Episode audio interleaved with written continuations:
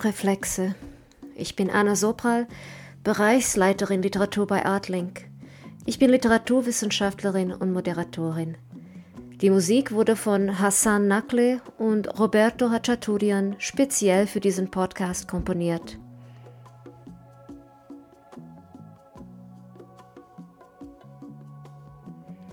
Reflexe bietet Ihnen einen einzigartigen Zugang zum Kontext literarischer Werke und bringt Ihnen die Akteurinnen, die Produzentinnen und die Welt hinter den Romanen näher. In dieser Folge sprechen wir über das Buch Ein Witz für ein Leben von Masin Maruf aus Palästina. Wir reden mit dem Autor über die verschiedenen Geschichten, die Figuren und die Motivation dahinter, sich mit schweren Themen wie Gewalt und Traum auf eine humoristische Weise auseinanderzusetzen. Wir hören auch von den Übersetzerin Larissa Bender über die besondere Leistung, die Kurzgeschichten von Maruf vom Arabischen ins Deutsche zu übertragen. Der Autor liest den Anfang seines Buchs im Original.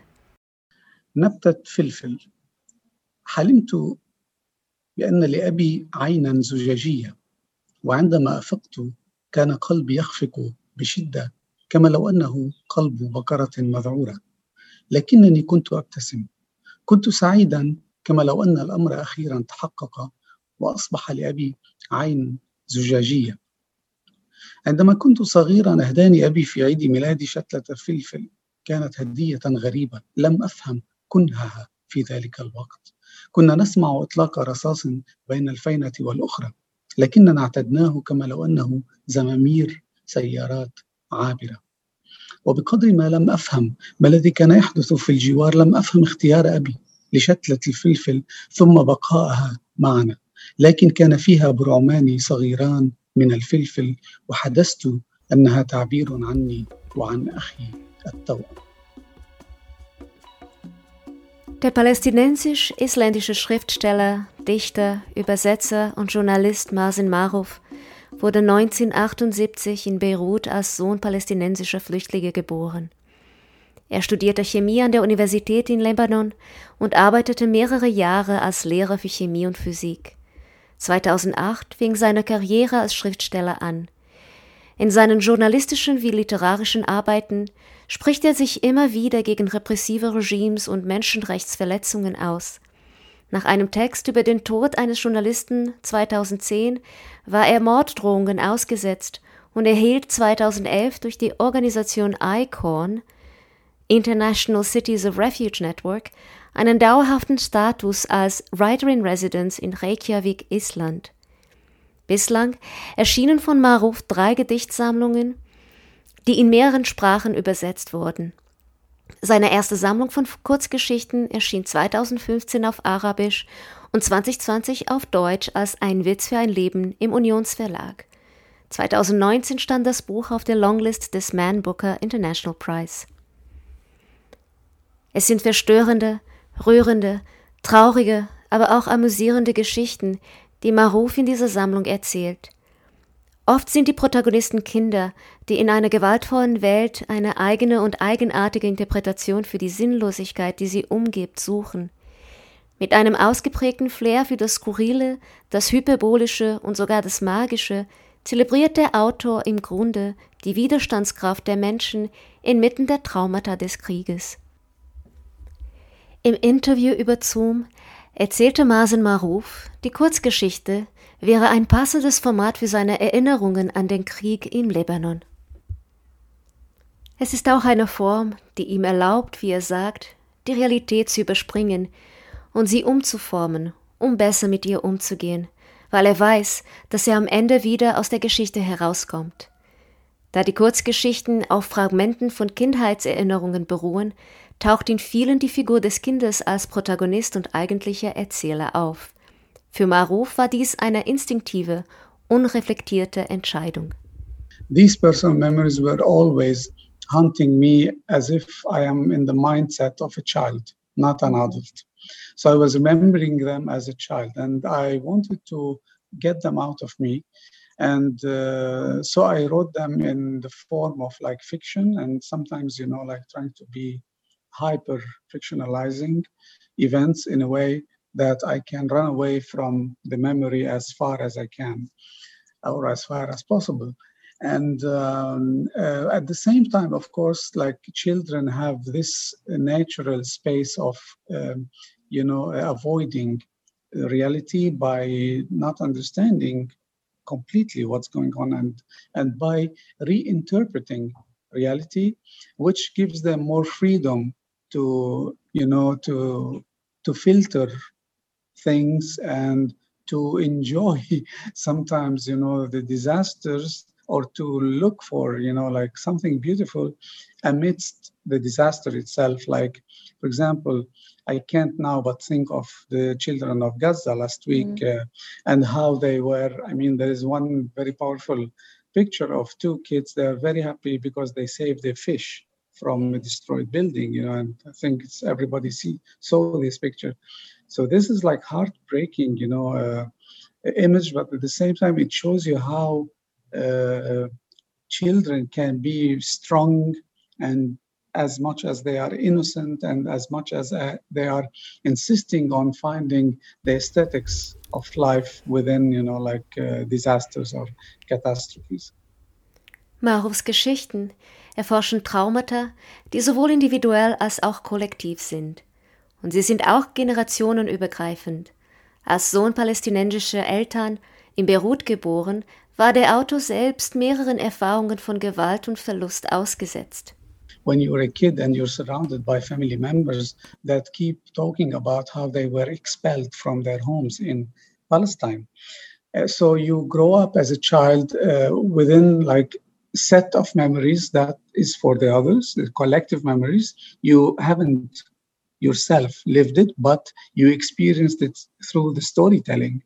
And this violence, like that, was inflicted in 1948 on these inhabitants and you know and they were forced brutally to to leave their homes and flee you know under violence as well to lebanon and syria and you know like jordan and so on uh, then there is a trauma there is a collective trauma and there is a nostalgia and there is you know like also uh, you know like uh, insistence of uh, holding to the original story, to the story, to yeah. our right of return to that fictional land, fictional Palestine, you know, like uh, that we, because we lost the right to return, you know, we were expelled. And so there is, uh, I think there are all these layers that prepare you if you want to be a writer or if you have like you know this interest prepare you to write in this way or imagine that way. Das Schreiben wird für Maruf zu einer Möglichkeit, sich zu erinnern und die Last der Erinnerung zu bewältigen. Die Kurzgeschichten in Ein Witz für ein Leben sind das Endresultat seiner eigenen tiefen Auseinandersetzung mit den Erfahrungen, die er als Palästinenser in Beirut gemacht hat. Der Zugehörigkeitskonflikt, über den er sprach, findet zumindest teilweise eine Lösung in der Literatur selbst, die, so Maruf, ähnlich wie Musik eine universelle Sprache ist. Man kann Menschen weit über den eigenen Erfahrungshorizont hinaus erreichen. Dennoch warnt Maruf davor, die Literatur als einen utopischen Raum feiern zu wollen, in dem die harten Realitäten unserer Welt einfach überwunden werden können. Die jüngsten Bombenangriffe auf die palästinensischen Gebiete haben dies in den Vordergrund gerückt. But I think in times of crisis, like, uh, for example, like what happened recently in Palestine, I would never be your topic and talk about literature and say, oh, let's be in mm. peace. Because, because we all want peace. But when you see something like that happening, you cannot be your topic and say, let's just embrace each other. There is a real existential problem. There is a systematic violence. It's a violence that has been going ongoing for decades against the Palestinians. I'm talking about you know what happened, and something had to change. Mm-hmm. So sometimes also I have to put literature aside, and we have to deal with reality as raw reality. You know mm-hmm. when human acts are so brutal and so Äh, in justice and unfair.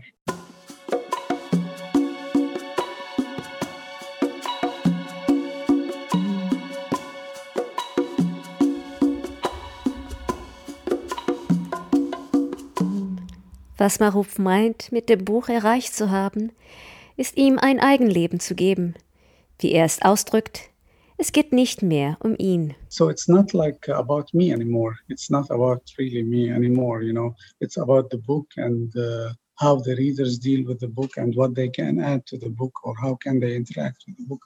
But of course, I have to here uh, give a big credit to the translators because I think the translators did wonderful job. Larissa Bender, spezialisiert auf Übersetzungen aus dem Arabischen, übersetzte Marufs Geschichten ins Deutsche. In einem Interview via Zoom sprach sie über die Besonderheiten von Marufs Schreibweise. Also er hat so was Lapidares, er hat so was, ähm, so was Dahingeworfenes, so was, ähm, das ist jetzt so. Und so kurze Sätze. Also man muss vielleicht sagen, ähm, die arabische Sprache ist, was das, ähm, was den Wortschatz betrifft, heute nicht so wahnsinnig groß. Die moderne arabische Sprache, die alte war weitaus, hatte weitaus größeren Wortschatz. Heute ist es nicht mehr ganz so der Fall. Ähm, aber ich finde, dass er es schafft. Er hat auch manche so palästinensische Dialektwörter drin. Ähm, aber dass es er es schafft, mit seiner Sprache sehr präzise zu sein. Er hat ja sehr viele kurze Sätze und das habe ich auch nachgemacht, weil ich finde, dass diese kurzen Sätze einen oft so vor so eine Wand laufen lassen. Ähm, da, der sagt einmal was, einer was und dann fragt man sich, huch, äh, was, wie soll ich das denn jetzt verstehen? Und es wird dann nicht erklärt in einem Nachsatz, Komma und dann kommt die Erklärung, sondern es kommt ein Punkt.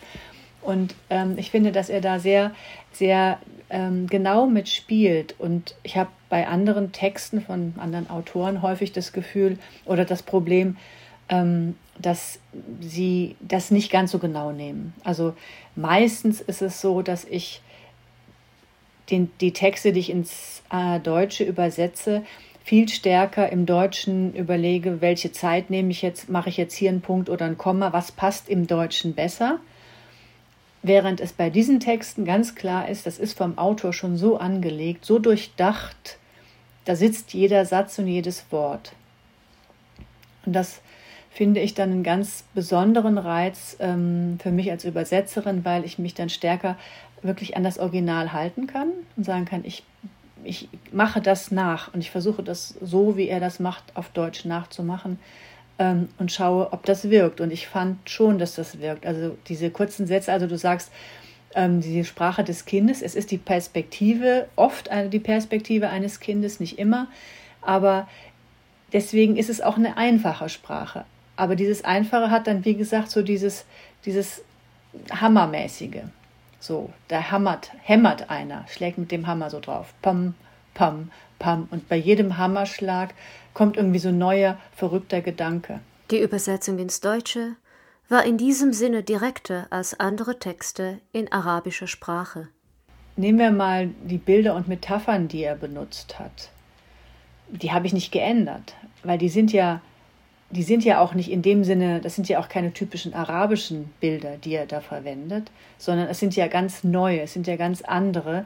Und deswegen habe ich sie genauso übertragen, wie er sie, wie er sie benutzt hat. Ähm, während bei anderen Texten häufig die Bilder nicht ganz stimmen oder auf Deutsch nicht ganz stimmen. Das kommt nicht rüber oder das geht dann auf Deutsch nicht. Wir Deutschen fragen immer, fragen immer nach und denken, was? Wieso? Das kann doch gar nicht sein. Im Arabischen liest man da so eher so ein bisschen drüber. Ähm, das ist in diesem, Fall, in, in diesem Fall bei diesen Texten von ihm nicht, sondern die Bilder, die er gewählt hat, die habe ich alle so übernommen, denn wie gesagt, sie sind auf Arabisch genauso komisch oder absurd oder fremdartig wie im Deutschen auch. Übersetzung ist immer auch eine Beziehung zur eigenen Sprache. Um das Original in den deutschen Text zu übertragen, müsste die Übersetzerin sehr eng mit ihrer eigenen Sprache verbunden sein um für ein bestimmtes Wort, Bild oder Gefühl genau den richtigen Begriff zu finden. Natürlich überdenken wir ÜbersetzerInnen immer an die deutsche Sprache. Also wir haben immer ein kleines Notizbuch oder ein Handy in der Tasche, wo wir ein Wort aufschreiben, was uns gerade einfällt, wenn wir in der Straßenbahn sitzen, wovon wir aber wissen, dass wir das vor zwei Tagen gesucht haben bei einem Text und nicht draufgekommen sind. Ähm, also die deutsche Sprache ist etwas, was immer anwesend ist. Das heißt nicht, dass wir jetzt in einem gedruckten Deutsch sprechen, aber das Denken, das Nachdenken über die Sprache ist etwas, was uns 24 Stunden lang begleitet. Ich glaube, du wirst bei den meisten ÜbersetzerInnen auch ein kleines ein Blatt und einen Stift neben dem Bett finden, weil es passiert immer wieder. Du suchst nach einem Wort und natürlich gibt es im Internet kannst du da bei Synonymen schauen, Synonymwörterbüchern, aber irgendwie, irgendwie, irgendwie ist es nicht das Richtige. Und du liest plötzlich ein Buch oder du hörst einen Film, äh, also siehst einen Film oder hörst im Radio was und denkst, boah, das könnte es sein, das könnte passen, dieses Wort.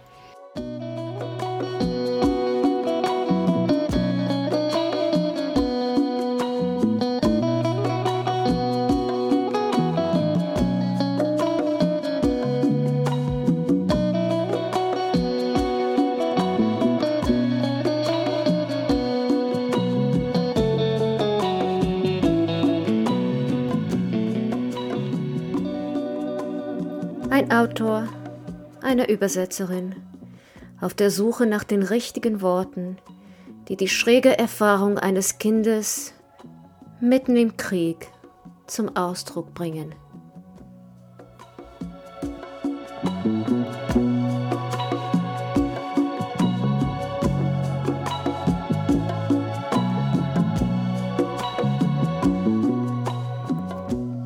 Sie haben Reflexe gehört einen Podcast von Artlink mit Moderation von Anna Sobral und Musik von Hassan Nakle und Roberto Hachaturian.